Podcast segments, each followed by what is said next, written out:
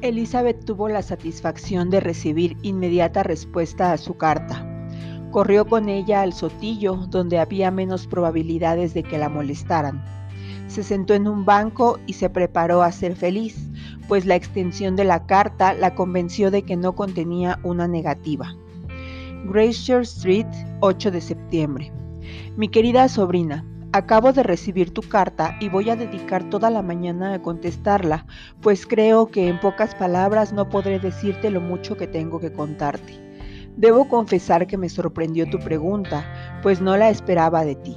No te enfades, solo deseo que sepas que no creía que tales aclaraciones fueran necesarias por tu parte. Si no quieres entenderme, perdona mi impertinencia. Tu tío está tan sorprendido como yo. Y solo por la creencia de que eres parte interesada se ha permitido obrar como lo ha hecho. Pero si efectivamente eres inocente y no sabes nada de nada, tendré que ser más explícita. El mismo día que llegué de Longbourn, tu tío había tenido una visita muy inesperada. El señor Darcy vino y estuvo encerrado con él varias horas. Cuando yo regresé ya estaba todo arreglado, así que mi curiosidad no padeció tanto como la tuya. Darcy vino para decir a Garnier que había descubierto el escondite de Wickham y tu hermana, y que les había visto y había hablado a los dos, a Wickham varias veces, a tu hermana una solamente. Por lo que puedo deducir, Darcy se fue de Derbyshire al día siguiente de habernos ido nosotros y vino a Londres con la idea de buscarlos.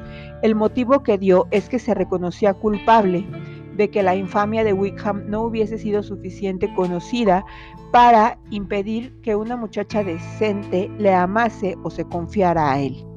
Generosamente lo imputó todo a su ciego orgullo, diciendo que antes había juzgado digno de él publicar sus asuntos privados. Su conducta hablaría por él. Por lo tanto, creyó su deber intervenir y poner remedio a un mal que él mismo había ocasionado. Si tenía motivo, estoy segura de que no era deshonroso. Había pasado varios días en la capital sin poder dar con ellos, pero tenía una pista que podía guiarle y que era más importante que todas las nuestras y que además fue otra de las razones que le impulsaron a venir a vernos.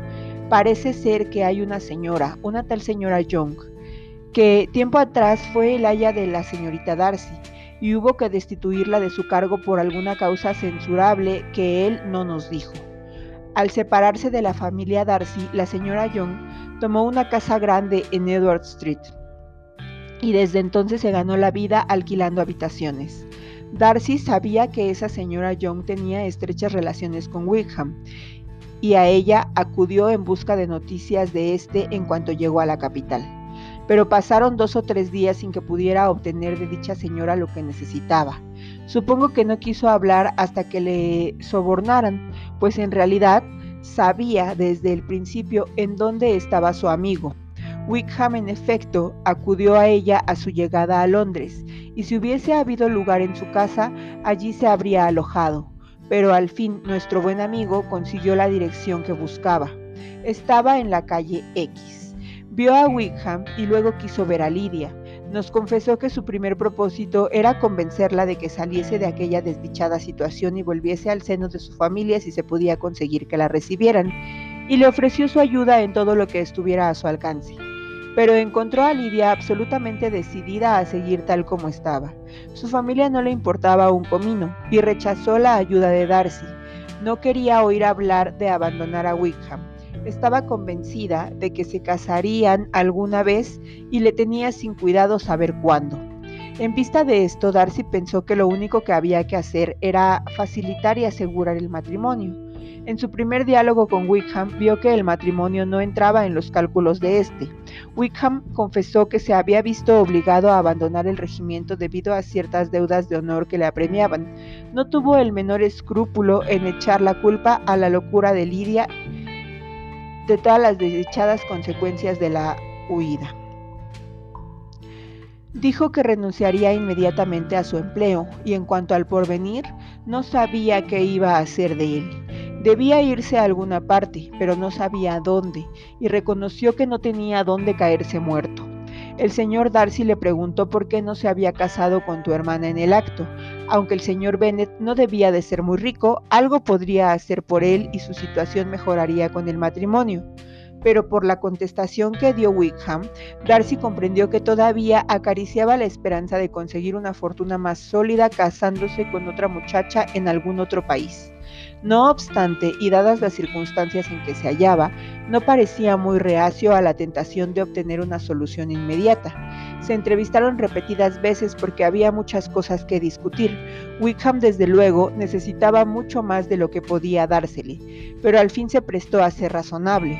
Cuando todo estuvo convenido entre ellos, lo primero que hizo el señor Darcy fue informar a tu tío, por lo cual vino a Glacier Street por primera vez la tarde anterior a mi llegada, pero no pudo ver a Garnier.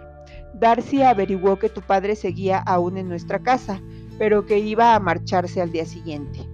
No creyó que tu padre fuese persona más a propósito que tu tío para tratar del asunto, y entonces aplazó su visita hasta que tu padre se hubo ido. No dejó su nombre, y al otro día supimos únicamente que había venido un caballero por una cuestión de negocios. El sábado volvió. Tu padre se había marchado y tu tío estaba en casa. Como he dicho antes, hablaron largo rato los dos. El domingo volvieron a reunirse y entonces le vi yo también. Hasta el lunes no estuvo todo decidido y entonces fue cuando se mandó al propio a Longbourn. Pero nuestro visitante se mostró muy obstinado, te aseguro. Elizabeth que la cuestión de la obstinación es el verdadero defecto de su carácter. Le han acusado de muchas faltas en varias ocasiones, pero esa es la única verdadera. Todo lo quiso hacer él por su cuenta, a pesar de que tu tío, y no lo digo para que me lo agradezcas, así que te ruego no hables de ello, lo habría arreglado todo al instante. Discutieron los dos mucho tiempo, mucho más de lo que merecían el caballero y la señorita en cuestión, pero al cabo tu tío se vio obligado a ceder, y en lugar de permitirle que fuese útil a su sobrina, le redujo a aparentarlo únicamente, por más disgusto que esto le causara a tu tío. Así es que me figuro que tu carta de esta mañana le ha proporcionado un gran placer al darle la oportunidad de confesar la verdad y quitarse los méritos que se deben a otro. Pero te suplico que no lo divulgues y que como máximo no se lo digas más que a Jane. Me imagino que sabrás lo que se ha hecho por esos jóvenes. Se han pagado las deudas de Wickham, que ascienden, según creo, a muchísimo más de mil libras. Se han fijado otras mil para aumentar la dote de Lidia y se le ha conseguido a él un empleo. Según Darcy, las razones por las cuales ha hecho todo esto son únicamente las que te he dicho antes. Por su reserva no se supo quién era Wickham y se le recibió y consideró de modo que no merecía. Puede que haya algo de verdad en esto, aunque yo no dudo que ni la reserva de Darcy ni la de nadie tenga nada que ver en el asunto. Pero a pesar de sus bonitas palabras, mi querida Elizabeth, puedes estar segura de que tu tío jamás habría cedido a no haberle creído movido por otro interés.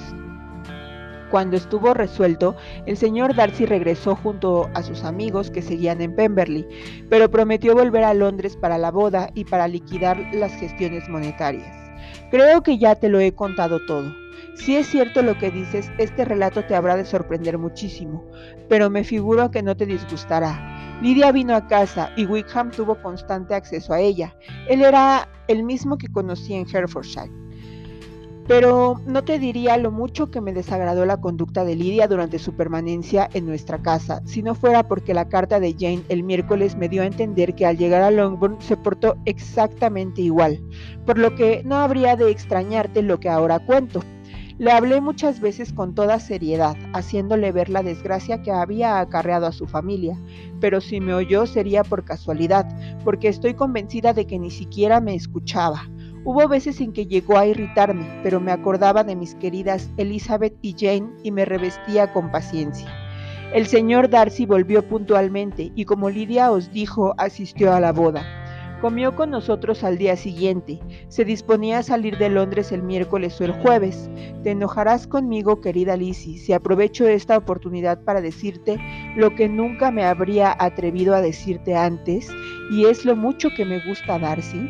Su conducta con nosotros ha sido tan agradable en todo como cuando estábamos en Derbyshire. Su inteligencia, sus opiniones, todo me agrada. No le falta más que un poco de viveza, y eso si se casa juiciosamente, su mujer se lo enseñará. Me parece que disimula muy bien. Apenas pronunció tu nombre, pero se ve que el disimulo está de moda. Te ruego que me perdones si he estado muy suspicaz o por lo menos no me castigues hasta el punto de excluirme de Pemberley. No seré feliz del todo hasta que no haya dado la vuelta completa a la finca. Un faetón bajo con un buen par de jacas sería lo ideal. No puedo escribirte más, los niños me están llamando desde hace media hora. Tuya afectísima M. Garnier. El contenido de esta carta dejó a Elizabeth en una conmoción en la que no se podía determinar si tomaba mayor parte el placer o la pena.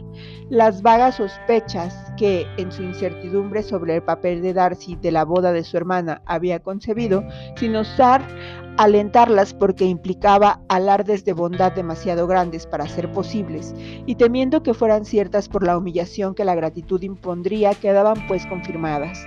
Darcy había ido detrás de ellos expresamente, había asumido toda la molestia y mortificación inherentes a aquella búsqueda, imploró a una mujer a la que debía detestar y se vio obligado a tratar con frecuencia, a persuadir y a la postre sobornar al hombre que más deseaba evitar y cuyo solo nombre le horrorizaba pronunciar. Todo lo había hecho para salvar a una muchacha que nada debía de importarle y por quien no podía sentir ninguna estimación.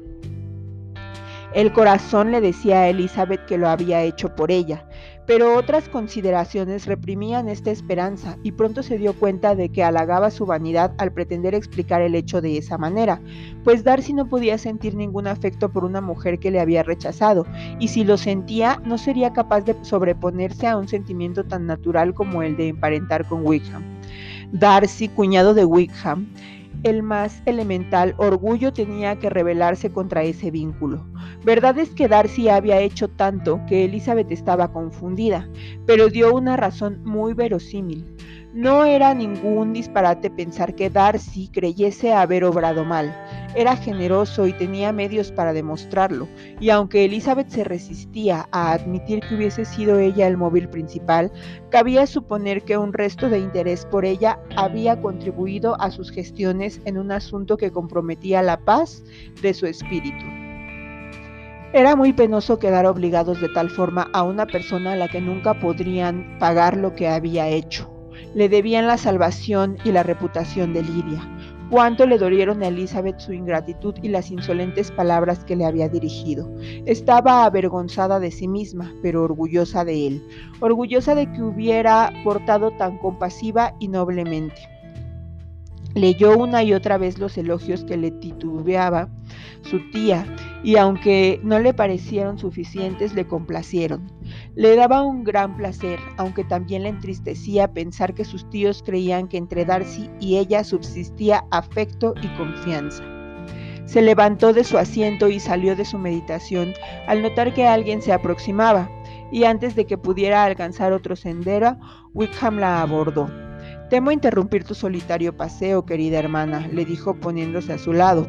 Así es, en efecto, replicó con una sonrisa, pero no quiere decir que la interrupción me moleste.